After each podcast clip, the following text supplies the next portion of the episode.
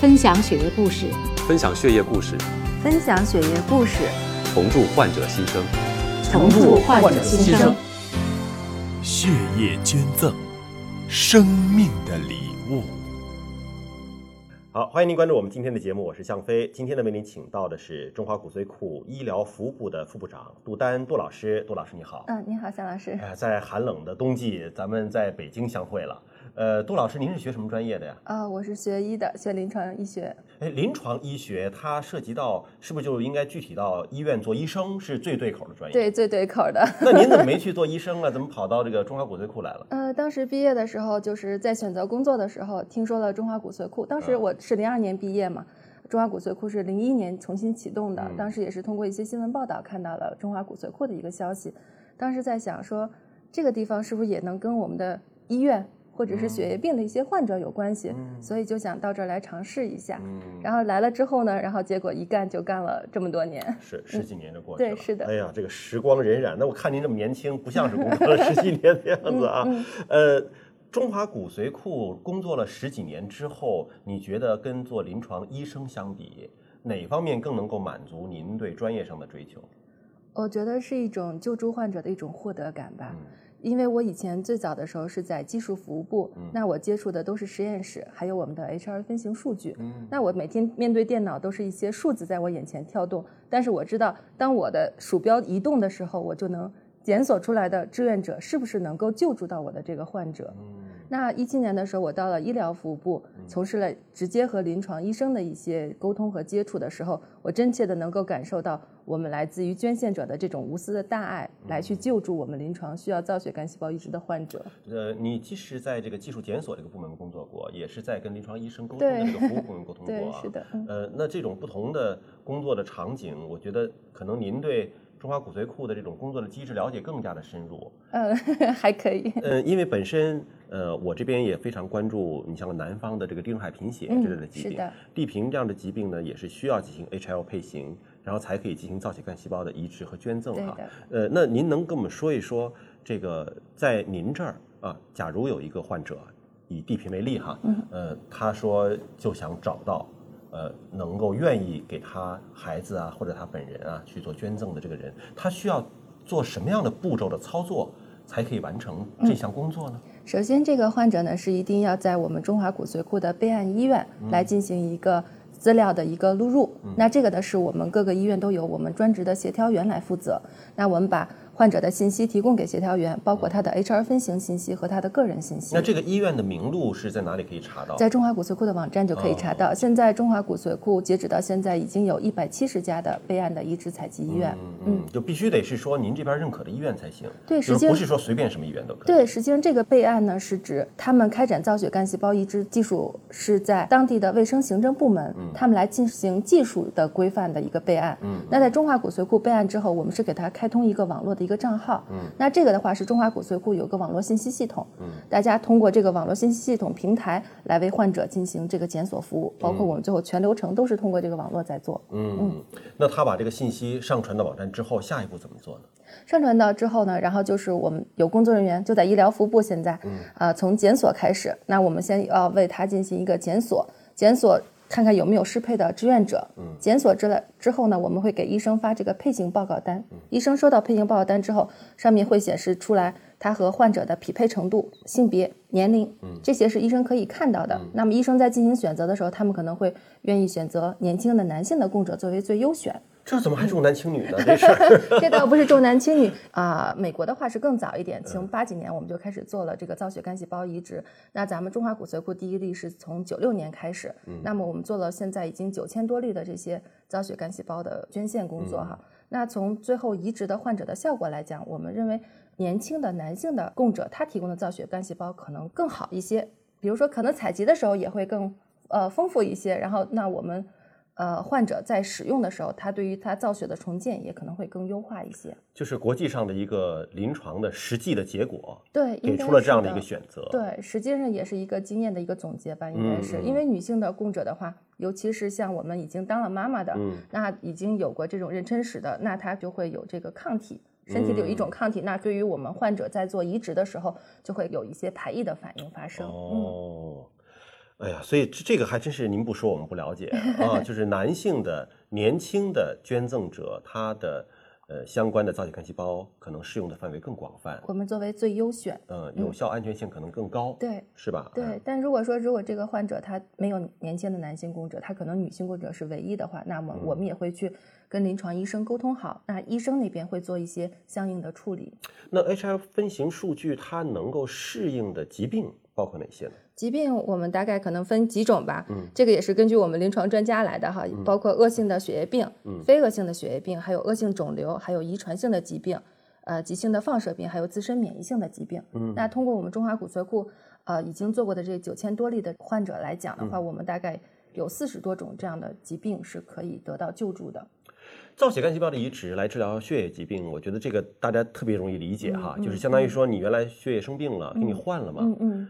那您刚才说还有实体的肿瘤，对，实体肿瘤跟换血有什么关系啊？其实我觉得这都是来自于临床的一些经验和他们科技的一个发展。那我们造血干细胞移植实际上就是应用到了临床，是否能够应用到这些疾病？比如说我们四十多种，可能有些疾病可能就只有一例这样的捐献或者是移植，那可能对于未来我们是有一个。可以累积大量的病例去来回顾它是否用造血干细胞移植就能挽救这个患者的生命。现在，比如说患者提出了这种需求之后，哈，呃，他要检索到您这儿了啊，呃，您这种检索的步骤，呃，需要怎么个步骤？有有没有这种地域的优先性？比如说，先，呃，在他的那个所在地。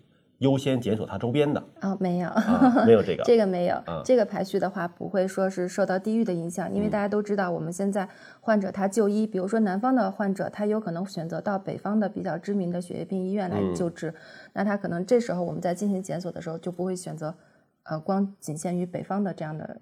一个地区，嗯，所以我们是肯定是全国的在进行检索，嗯嗯。那这个检索优先级别就是您除了刚才说到的说，呃，年轻男性啊，然后就是分型信息，对，主要是看分型信息。分型信息现在好像还有一种什么叫做呃半相合、全相合，对，是它的区别是什么呢？呃，因为大家都知道，我们每个人的 HR 分型有一条是来自于爸爸，有一条是来自于妈妈。那如果有一条链是和孩子是。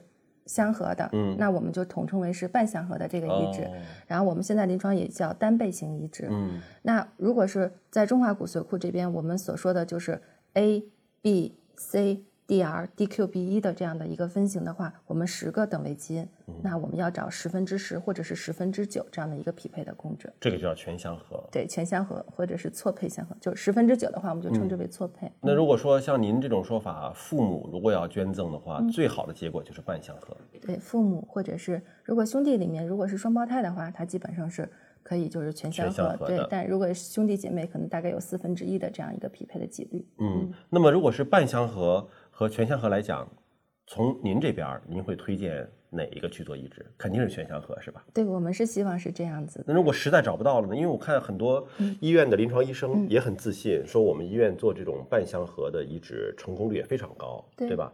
其实我觉得中华骨髓库的存在，它并不会影响到某一种治疗方案。比如说，患者他没有更适合的亲缘供者的时候，那非亲缘的供者就是一个最好的选择。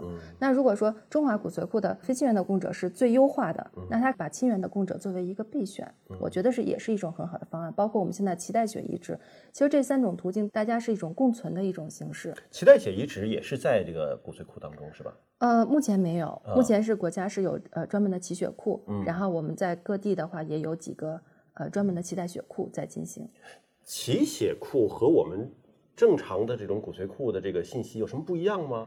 呃，其实是一样的，但是早些年的时候我们可能会采用就是啊 A、B 和 DRB 这样几个分型，那他们随着。也是科技的发展，他们也认为说，那我增加了 C 和 DQB1 位点的这样的分型会更好一些。嗯，但分型结果是跟我们是一样的，就分型检测技术是一样的。对，但是作为脐血的捐赠和我们正常成人的这种抽血的捐赠有不同吗？嗯，它是已经是存好的一份，嗯，就是我们的脐带血已经是存在液氮罐里的，这个和我们从我们的非血缘的供者上面直接采集外周血是不一样的。哦，我们要找到这个志愿者，那个等于是个呃。冷藏品，对，是 不是新鲜的？对，宝宝生出来之后，我们就已经从那个脐带血里面就已经给它提取出来了。哎，这个就涉及到很多要生孩子的家长啊，就说给孩子留脐带血，嗯，有没有必要？将来主要能用在哪儿上？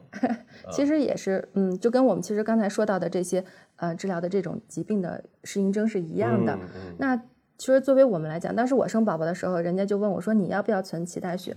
我说：“我想给孩子捐了。”因为我觉得这个是我可以把它作为一个公共库，可以去共享。嗯，因为如果有一个生病的孩子或者是成年人，他需要这种脐带血移植的时候，那我孩子的这一份脐带血就可以捐助出去。我觉得这个是何乐而不为的一件。我明白您的这种想法哈，就是说，如果是存下来的话，可能存个十年、二十年，将来万一在这个自己身边人发生问题的时候，可以把它用来救自己。嗯，您及时的把它捐出去，您是希望说能够马上就帮助到，就帮助到别的人，对。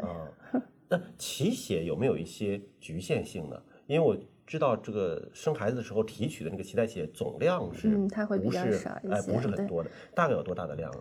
啊，我们经常脐带血救助的话，都是救助孩子可能会更多一些。对于成年人的话，我们经常会啊看到一些报道是用两份脐带血，因为他觉得一份脐带血的这个治活率可能不够，他就会采用两份。嗯，所以脐带血的局限性就是它的总量少。对吧？一一份儿的总量少啊，所以那成人捐赠相对来讲，这个呃，它能够输出的总量会更多一些。一些是的，嗯。所以这个就打消了很多呃家长朋友们的一些疑虑了哈。您可以根据自己的需要，嗯啊，或者未雨绸缪，为自己将来着想，孩子将来着想，或者就是把它捐出去。对，现在捐赠的途径有哪些呢？如果真的脐血要捐赠的话，脐血的话，一般我们可能在有一些医院的这个妇产科，嗯，它都会有这种宣传册，嗯，就是我们经常，比如说我们在北京生宝宝，他就会拿北京脐带血库的宣传册给我们，嗯，就是问你是想捐到公共库还是自己存到自体库，嗯，是这样子，嗯，就存肯定得自己花钱了，对，捐呢，捐是不花钱，捐就不用花钱了，对吧？啊，那么在公共库的这个脐血库的数据啊，在中华骨髓库可以同步的检索到吗？啊，目前还不行，就还没有通。对，以前的话我们是有过联网，后来因为也是随着嗯大家各自的网络升级，然后可能现在还没有给它再重新规划起来。嗯嗯，咱们中华骨髓库的这个总的数据样本量大概有多大？我们现在是已经达到两百七十三万吧。这个数据应该每年在更新吧？每年在更新。就比如说有新捐赠的会增加，会会不会存在着说有一些旧的数据可能要删除？啊，我们是不删除，但是我们叫做有效库容，就是有一些可能年纪大的，或者是联系不上，或者是他意愿变更的，他是不参与检索的。那参与检索的是我们的一些有效库容的数据。您刚才讲到一个问题，呃，其实就是您在这个检索的过程当中，会不会遇到那种原本是有捐赠意愿的，我才把信息提供上来哈，可是真正需要用到的时候，嗯，打电话联系到他本人，他可能。意愿改了，会不想捐了，会这种情况一般是个什么情况？嗯，有很多因素啊。有的人可能是在，呃，我们碰到的一些是大学生可能会多一些，他可能当时在大学里面献血嘛，无偿献血，老师一组织，大家就都去了，然后采集血样也采了。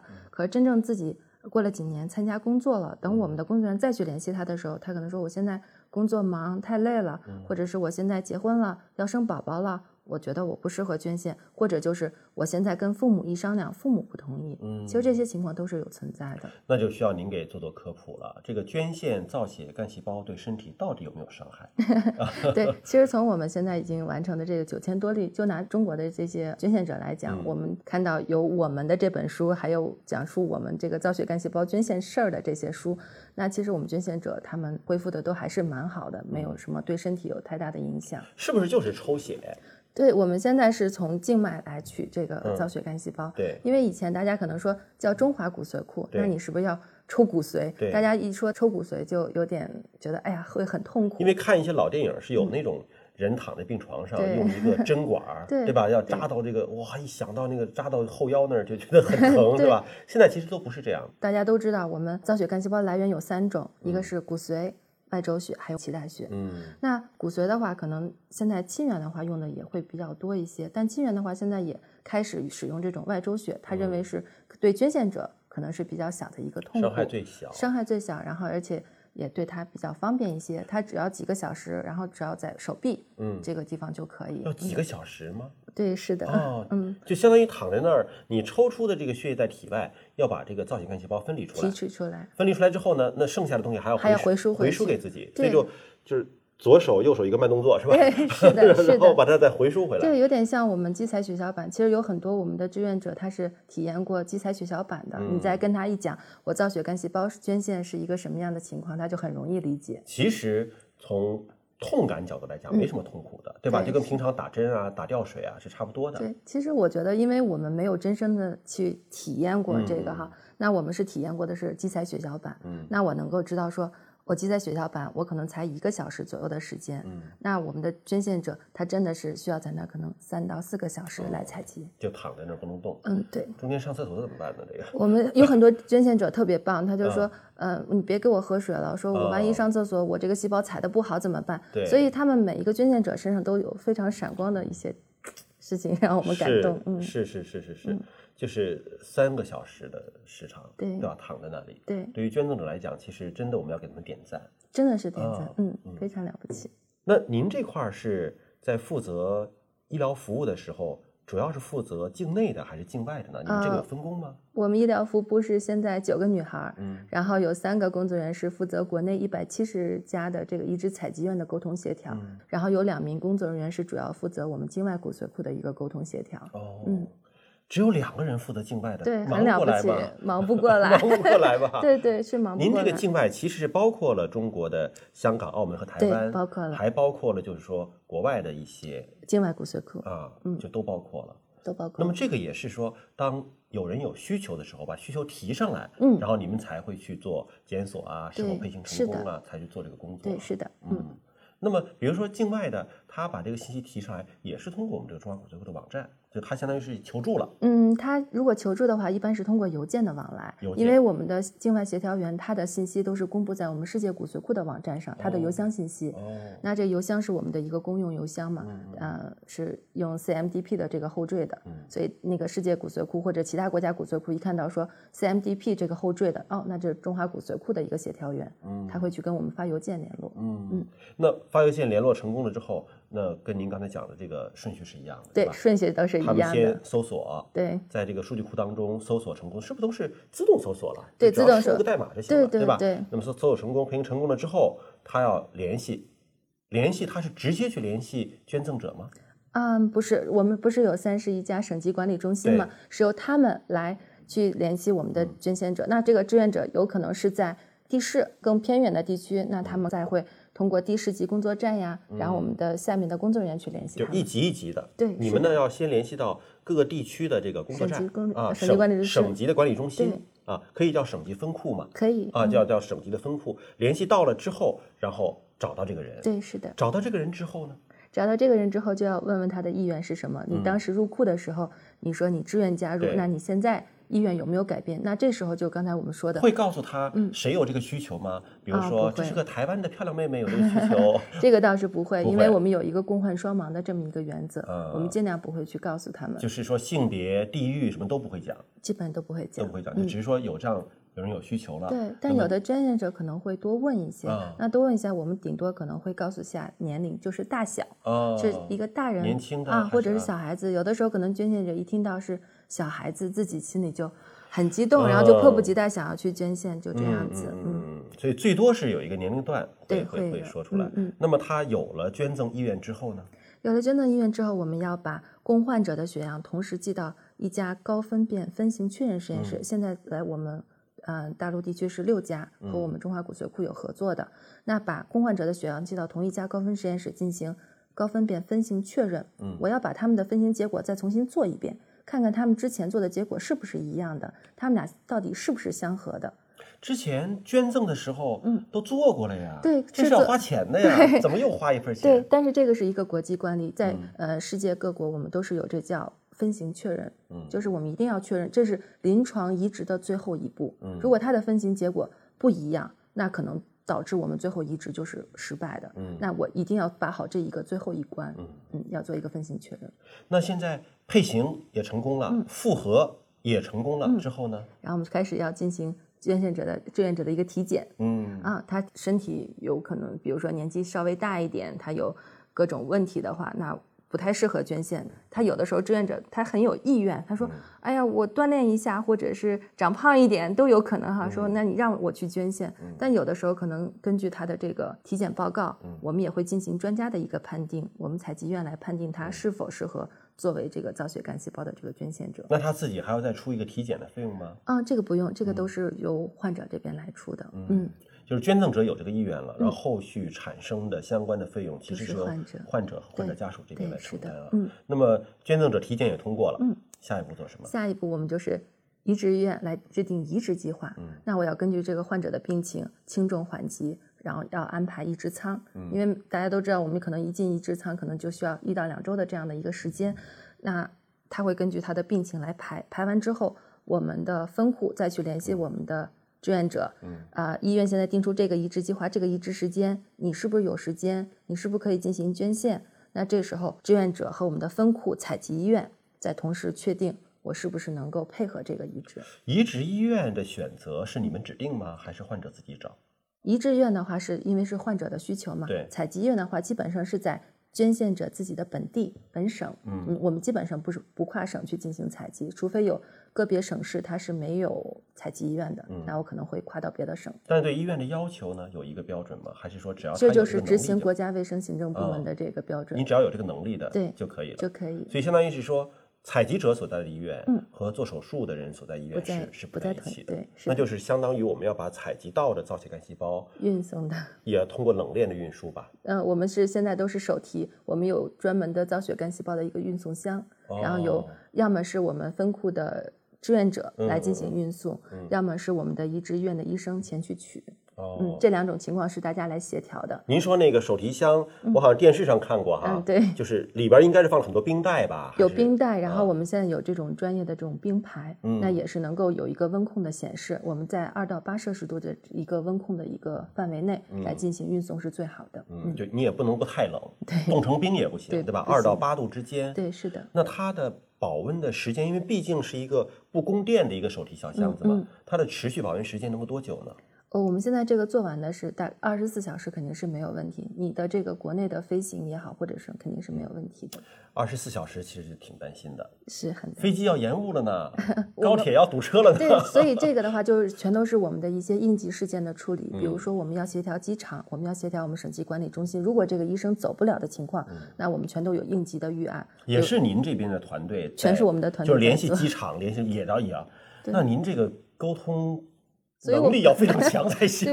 我们经常会晚上的时候会比较担心接到电话，比如说担心啊哪个医生走不了，或者是因为什么原因，就比较担心会收到这样的电话。有这种极端的个案吗？就比如说捐赠者其实都已经捐赠好了，但是路途上种种意外导致最后我们现在现在还没有，我们全都是应急处理，都能够保证到。对对对，如果有走不了的话，我们曾经有过。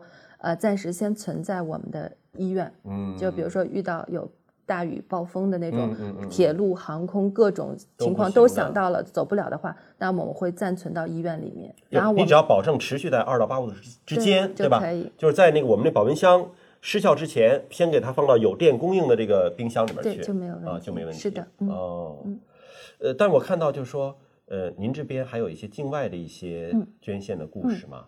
那你像假如说哈，咱们是。从大陆要飞到台湾啊，或者是要送到什么什么地方去，也能够保证说二十四小时之内一定抵达吗？嗯，不是这个箱子的话，如果是境外的骨髓库，他们有专业的自己的箱子，他们会带着箱子过来。那我刚才说的就是我们国内运输的这个话，肯定是没有问题。而且到台湾，我们也使用过中华骨髓库的这个运送箱，也是没有问题的。嗯，台湾的话，其实我们在。呃，六月吧，我们有一个海峡论坛，这是由中国红十字会他们举办的。当时他们联系我们的时候，说是希望有一对儿相见欢。那这个相见欢呢，就是供者和患者在移植多年之后，希望能够重逢，能够见面。哦。那这个刚才我们说了，我们有国际惯例是不允许供患者见面的。对。那两年之后是可以通过中华骨髓库先做一个登记。嗯。那如果登记，然后我们也去通过医生来评估患者的这个。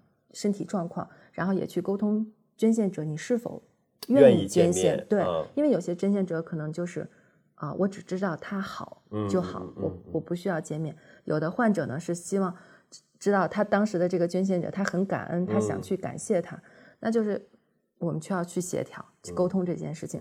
当时的联系到我们之后呢，就说找一对儿，我们就联系了台湾慈济骨髓库，看看他们能不能有从他们已经移植的这些患者里面找一例，现在生活也比较好，而且有这种见面意愿的。他们当时就为我们推荐了一位二零一二年进行移植的一位患者，然后呢，通过我们呢又去联系到了。这个捐献者所在的省级管理中心，嗯，当我们联系到的时候，这个捐献者的这个管理中心啊，非常高兴，说这个人特别的好，我们还印象非常深刻，因为当时他在采集的时候还是一个大四的一个学生，现在已经参加工作是。一个设计师，嗯，就非常好的一个人说同意见面，所以就是在我们最后的一个见证下，是在我们的这个海峡论坛上，嗯。共患者有了这样一个相见，第一次相见，第一次相见。您当时见证了这个场景？我没见证，但是我们组教部有同事去，然后他们回来，呃，包括跟我讲述这些信息的时候，我都还是很感动，因为知道。我前期是在做联络的工作，我知道了前面的一些故事，在他们给我讲的时候，包括发来的照片，共患者相拥的时候，我就觉得那一刻是我们工作的意义所在。对，您刚才说了，这个供者是一个很年轻的。男性，男性，对吧？那么，呃，受捐赠的这个人呢，是一个小姑娘，是个小姑娘，年年龄很小的。嗯，她当时生病的时候，一二年的时候还比较小，现在也该是三十了，嗯，三十。那彼此都应该是很激动的，对，看到这样的一个场面，对，是的。但是为什么会有这样的一个双盲的政策呢？就是说，供者和患者就是不让他们见面，不让他们知道彼此是谁呢？嗯，其实我们刚才说了，就是两年嘛，我们有一个，因为希望。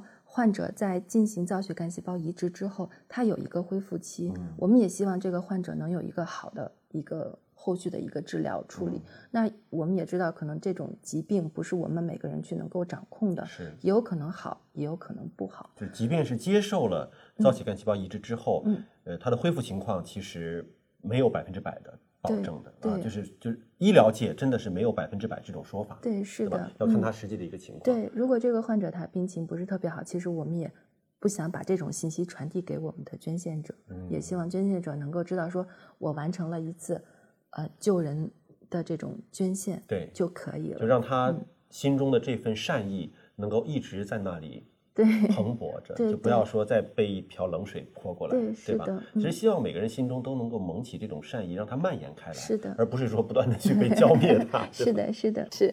好，感谢您接受我们的访问。好，谢谢向老师。那我们下期节目时间再会了。好，谢谢。